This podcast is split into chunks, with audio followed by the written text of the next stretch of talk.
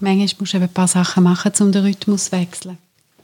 Übrigens lebt nicht nur die Street Parade nur vom Rhythmus. Wir alle leben ja nur vom Rhythmus. Wenn du dort gestanden bist, mit den Ohren natürlich zugestöpselt, dann hast du im Bauch, im ganzen Rumpf eine Massage aus diesen Bass. Das ist wunderbar.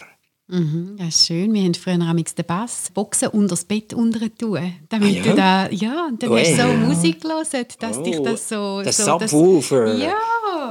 Das heißt, wir haben unser Thema gefunden. Rhythmus. Der Rhythmus. Heute im Ponyhof. Wir haben ja auch einen Rhythmus am Mikrofon. Ihr gehört? Da nicht. Und der Kummerbär. Und Monika.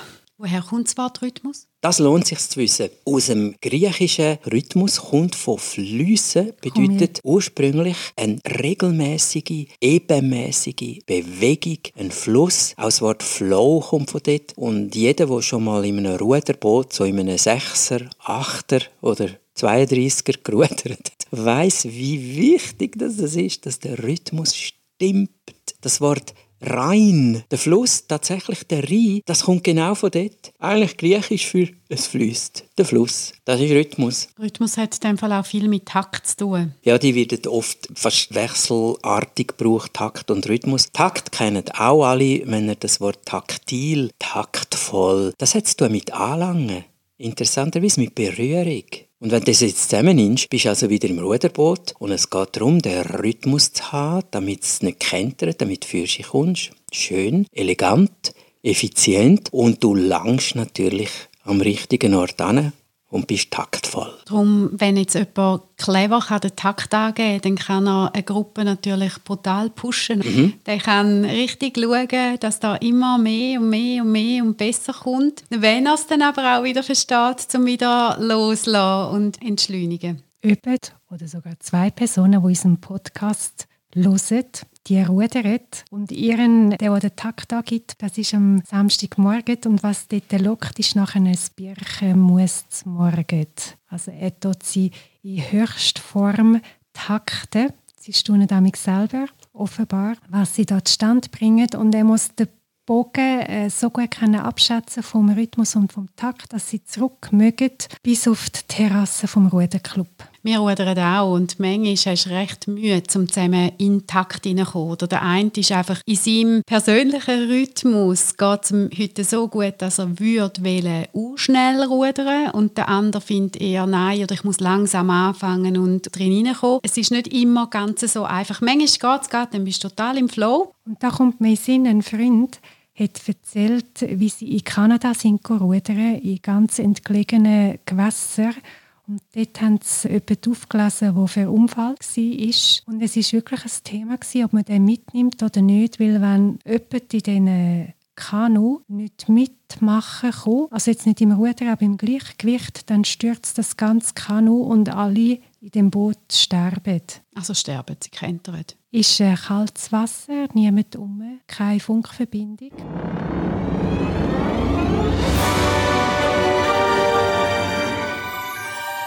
Rhythmus hat wie andere grosse Sachen auch, wo unser ganzes Leben taktet, auch wieder die drei Kreise, wo wir schon öppe davon hatten. Ich habe meinen Rhythmus, Sobald ich aber nicht ganz allein bin, habe ich natürlich auch noch euren Rhythmus, wie jetzt beim Podcast, wo wir alle durcheinander reden Und wir haben als drittes eine Umgebung, wo eben auch noch taktet, wie zum Beispiel im Ruderboot, das Wasser, das Wetter, die Wellen. Und zum persönlichen Rhythmus ist Ring, das kennen alle. Bin ich ein Eule oder ein Lerche? Bin ich vom Typ her jemand, der eher am Abend wach ist oder am Morgen?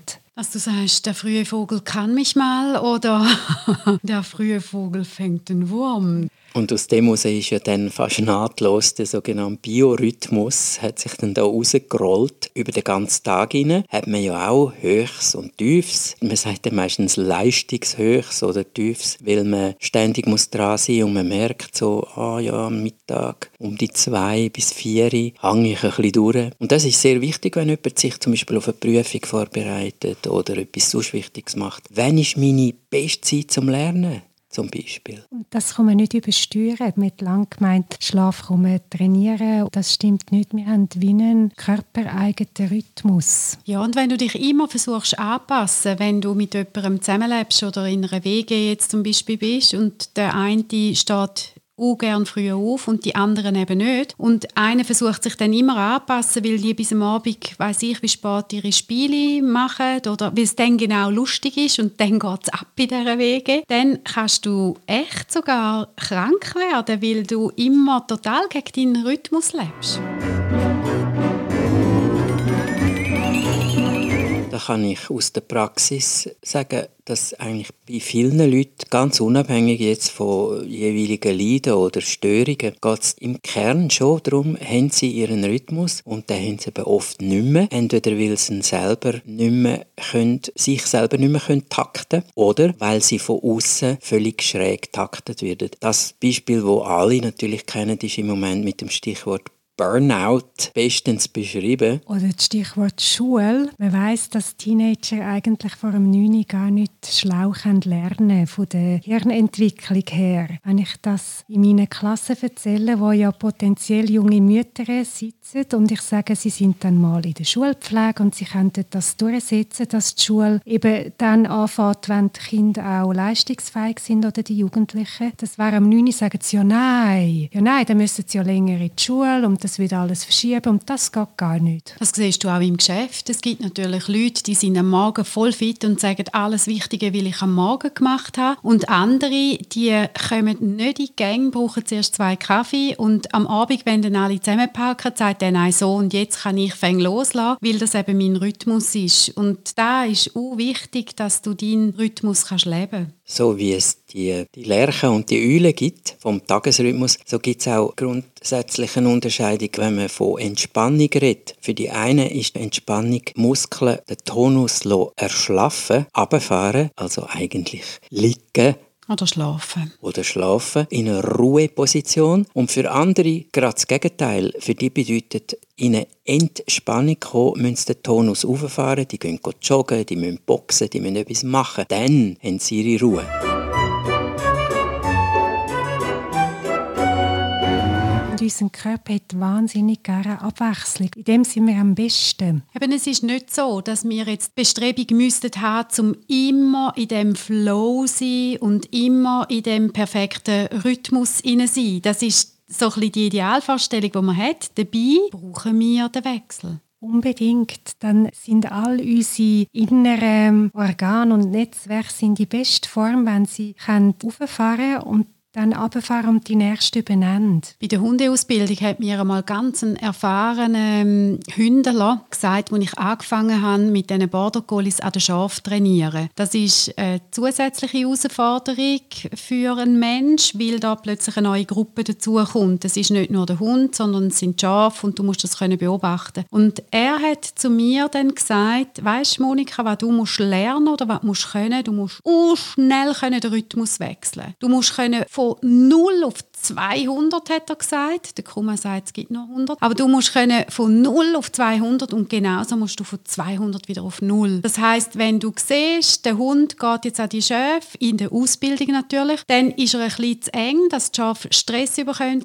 Dann musst du genau das sehen und boah, dort schnell rein und gerade wieder entspannen. Sonst, wenn du das nicht kannst, dann explodiert alles. Und da hat mich etwas Schönes durch und das hat mich immer begleitet in der ganzen Hundeausbildung nachher. Das ist auch eins zu eins in den Martial Arts, zum Beispiel in Japan, das Grundprinzip, dass du kannst aus einer völligen Ruheposition in einer Sekundenbruchteil in eine Aktion gehen. Und wenn man sich gefragt hat, was ist eigentlich die beliebteste Sportart in Japan, haben vielleicht Leute gemeint, ja, eben so Kampfkunst, Judo, Karate. Aber nein, es ist Baseball. Und Baseball natürlich importiert aus Amerika, hat genau die Elemente. Wer schon zugeschaut hat oder selber spielt, es hat die Elemente von extremer Präsenz, wo völlig regellos wartet, bis der Ball kommt und dann in einer Sekunde explodiert die Action, der Schlag kommt und der Ball fliegt und der Mann rennt. Mir geht es im Geschäft doch auch manchmal so. Dann haben wir zum Beispiel einen grossen Kongress, wo viele Leute sind und wo alles musst organisieren Jedes Detail muss dann nachher stimmen, die,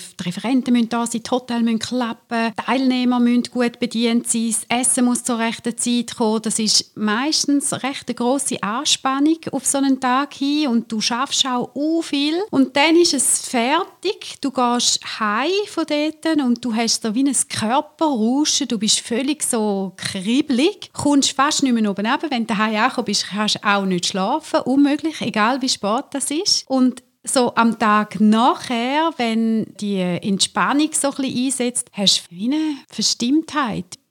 Der Blues. Ja. Die Luft ist draußen, wie nach einer Prüfung. Du schaffst dort hin und bist Tag und Nacht am Lernen und dann hast du das Gefühl, yeah, mega. Und nachher hast du wie ein Loch. Mhm. Und darum lohnt es sich, dass wenn man in so etwas rein ist, dass man eben mit einer gewissen Lebenserfahrung, dass man dann schon ein bisschen vorausschaut und Vorkehrungen trifft für dann, wenn man das Diplom hat und der erste Jubel vorbei ist, dann, wenn die Konferenz abgeschlossen ist und dann, wenn die Tische geräumt sind, was machen wir denn? Dass eben dann etwas hast. Ich finde, im Loch inne bin ich nicht mehr in der Lage, irgendwie herauszufinden, was ich jetzt brauche.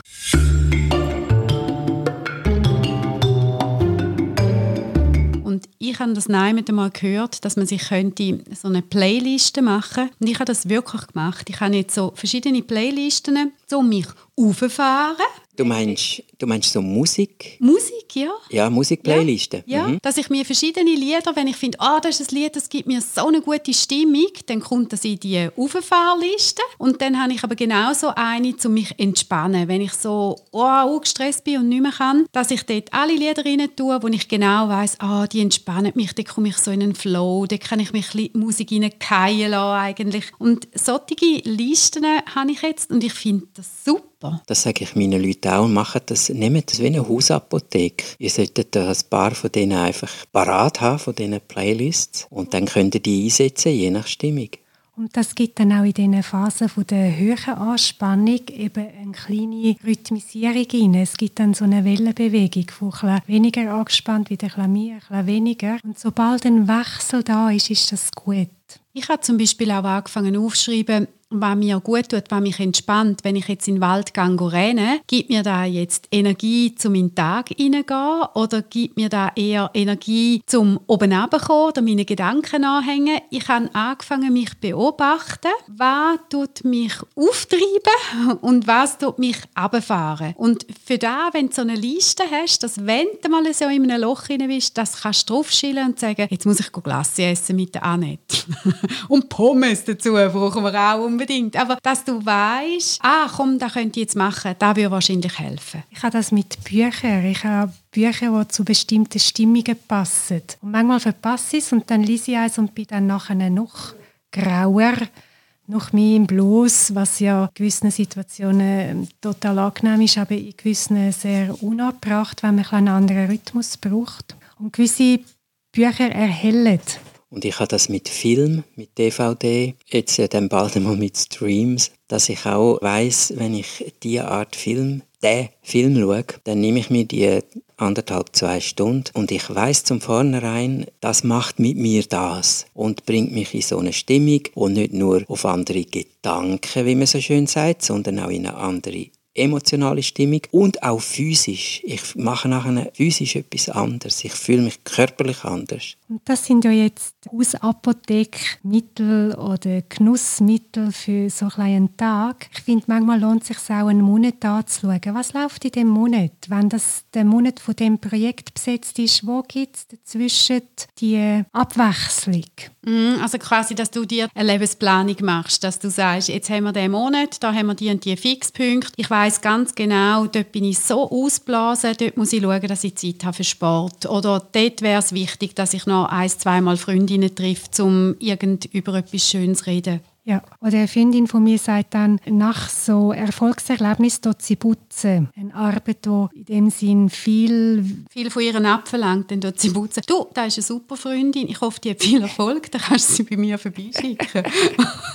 Falls er dann das Putzen ausgeht. Ja. Also in der Pflege war das auch so, gewesen, nach den praktischen Diplomprüfungen haben dann viele gesagt, am nächsten Tag, heute bin ich Schwesterhilfe, heute mache ich ausschließlich Hilfsdienst machen, um so klein runterzufahren. Haben ihr das auch, wenn du manchmal in so einer gewissen Stimmung rein bist und eigentlich merkst, ah, ich bin so ein bisschen depro drauf und irgendwie äh, nicht so und so ein bisschen eher auf der flennigen Seite, dass es euch dann nochmal extra gibt, dass du dann bewusst gleich nicht die Musik suchst, sondern dass genau in dieser Stimmung noch ein bisschen bleiben dass es noch ein bisschen schlimmer wird? Also wenn ich die Möglichkeit habe, schaue ich dann einen Film, der traurig ist. Also er muss schon ein bisschen ein Happy End haben. Also entweder so einen Hau drauf Film, so ein B-Movie, der sowieso gut ausgeht, oder so einen emotional aufwühlenden Film, der aber ein Happy End hat, dass ich voll Brieken komme. Mhm, das ist noch schön manchmal. So kannst du dort rein ein bisschen bleiben. Ja, und es hat dann eben auch ein Ende. Der Film hört auf und wenn sie nicht gestorben sind...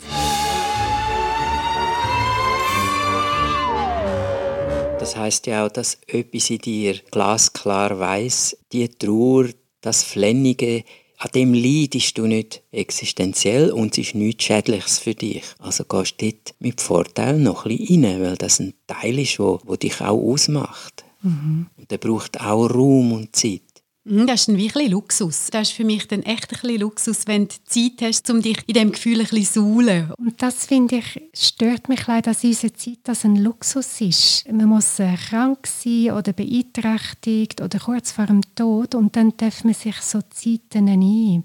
Wegen dem Stichwort Flow, das wir schon gebraucht haben, der Mihai Csikszentmihalyi Bluffsack Fall jetzt ohne ablesen. Er weiß es wirklich. Ich verdanke das ihm Peter Schandor, der halt Ungarisch kann und der ungarische Autor, der in Amerika berühmt wurde, ist mit einem sehr knackigen Titel Flow. Ich finde schon, wenn du in deinem Beruf, wo du jeden Tag, fünf Tage in der Woche so viel Stunden investierst, da musst du doch ab und zu in einen Flow kommen. Und der Flow ist eben definiert, dass es flutscht. Dass du sozusagen fast Zeit vergisst, dass du in etwas bist, in einem Rhythmus. Wenn es etwas Intellektuelles ist, bist du fokussiert. Wenn es etwas Emotionales ist, bist du voll empathisch präsent. Wenn es etwas Physisches ist, du dich auspowern oder machst auch etwas extrem konzentriertes. Ab und an Herrschaften. Wenn jemand sagt, wann habe ich denn mein letztes Flow-Erlebnis gehabt und das geht weiter zurück als, ja, aber dann bitte.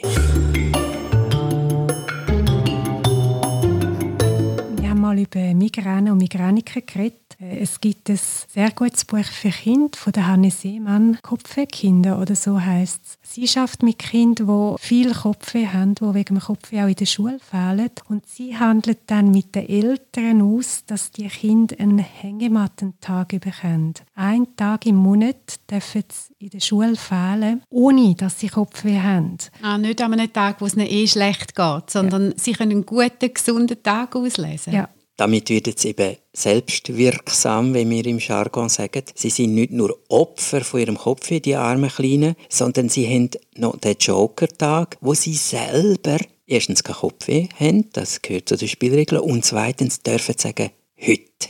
Und jetzt stellt euch vor, wenn, ich weiß nicht, wann ich meinen letzten Hängemattentag hatte. Oh. Oh. Ich habe nicht einmal eine Hängematte.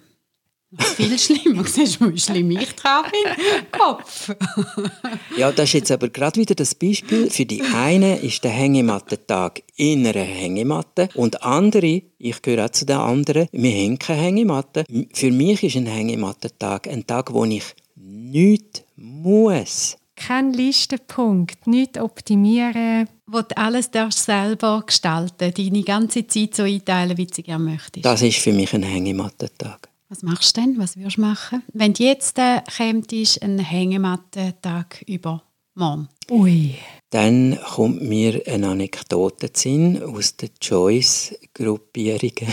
äh, James Joyce in Irland im Pub haben sie, glaube ich, ein Jahresjubiläum gefeiert und da kommen einmal Joyce-Leser aus allen Ländern. Und da ist ein Spanier mit einem Ire zusammengekommen. Und der Spanier Kennt ihr den Ausdruck mañana? Ja, nicht jetzt, morgen. Nicht jetzt, morgen. Und im Sinn von mach keinen Stress. Ich praktiziere das. mañana, mañana. Mañana. Das passiert jetzt überhaupt nicht. Das machen wir nicht heute und all das. Das ist Manana. Und der Spanier hat zu seinem irischen Joyce-Freund gesagt, wie sagt ihr im Irischen, das ist ja so eine keltische Sprache, also nebst dem Englischen noch, wie sagt ihr eigentlich Manana auf, how do you say Manana in Irish? Und der Irländer hat nochmal einen tüchtigen Schluck von seinem Guinness gurgelt und hat gesagt, oh, we have nothing of that urgency here. also bei uns geht es nicht so gesprengt. Gut, das wäre mal schon das Erste. Jetzt wirst du in ein irisches Pöpp oder du wirst Manjana Manjana? Monika, wenn du mich eben so direkt fragst, dann schaltet es bei mir in Gegenwartsmodus und dann machst du Manjana jetzt. ich kann mir nicht vorstellen, was ich morgen würde machen, wenn ich morgen einen Manjana-Tag hätte, sondern du würdest mir morgen sagen, so, heute komm, ist dein Manjana-Tag und dann würde ich schauen, schauen, dann würde ich sensen, spüren, den touchy-feely Shit machen. Was würde ich jetzt gerne nicht machen oder eben machen? Ich würde in eine Papeterie stehen, zuerst und all das Papier anschauen und die Lilie und Farben und dann in eine Bibliothek. Siehst du, und ich wüsste es im Fall auch nicht. Wenn ich mir da jetzt so überlege, morgen habe ich frei, weil ich bin so durchgetaktet mhm. und morgen muss ich da, da, da, da, da und jetzt hätte ich morgen plötzlich frei, dann geht es hinten raus nicht auf. Kann ich den Tag auch später nicht? Krass!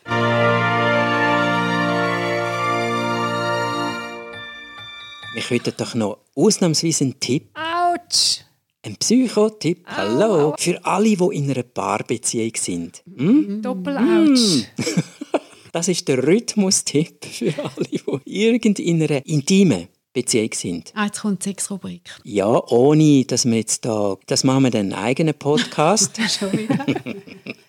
Wenn ihr das zweite zum Beispiel eine ganz intensive Woche habt oder nur schon drei Tage, richtig, richtig innig, dann müsst ihr damit rechnen, dass das Pendel vom Rhythmus in die andere Richtung schlägt. Ich habe das sehr oft erlebt. Ich bin einmal Assistent von einer amerikanischen Paartherapeutin von der Davy Records. Und dort haben wir das so erlebt. Und sie hat immer die Leute gewarnt und gesagt, jetzt sind ihr durch die Übungen, durch das, was wir miteinander alles machen, sind ihr so nah und haben nichts vom Alltag gehabt, sondern nur euch beide genossen. Wenn ihr jetzt wieder in den Alltag geht, morgen, rechnet damit, dass ihr fürchterlich anfangen zu streiten, wegen einem kleinen Mist, riesen Krach bekommt. Und das soll ich nicht erschrecken. Es ist einfach die Normalreaktion von dir, von euch auf die extrem Nähe.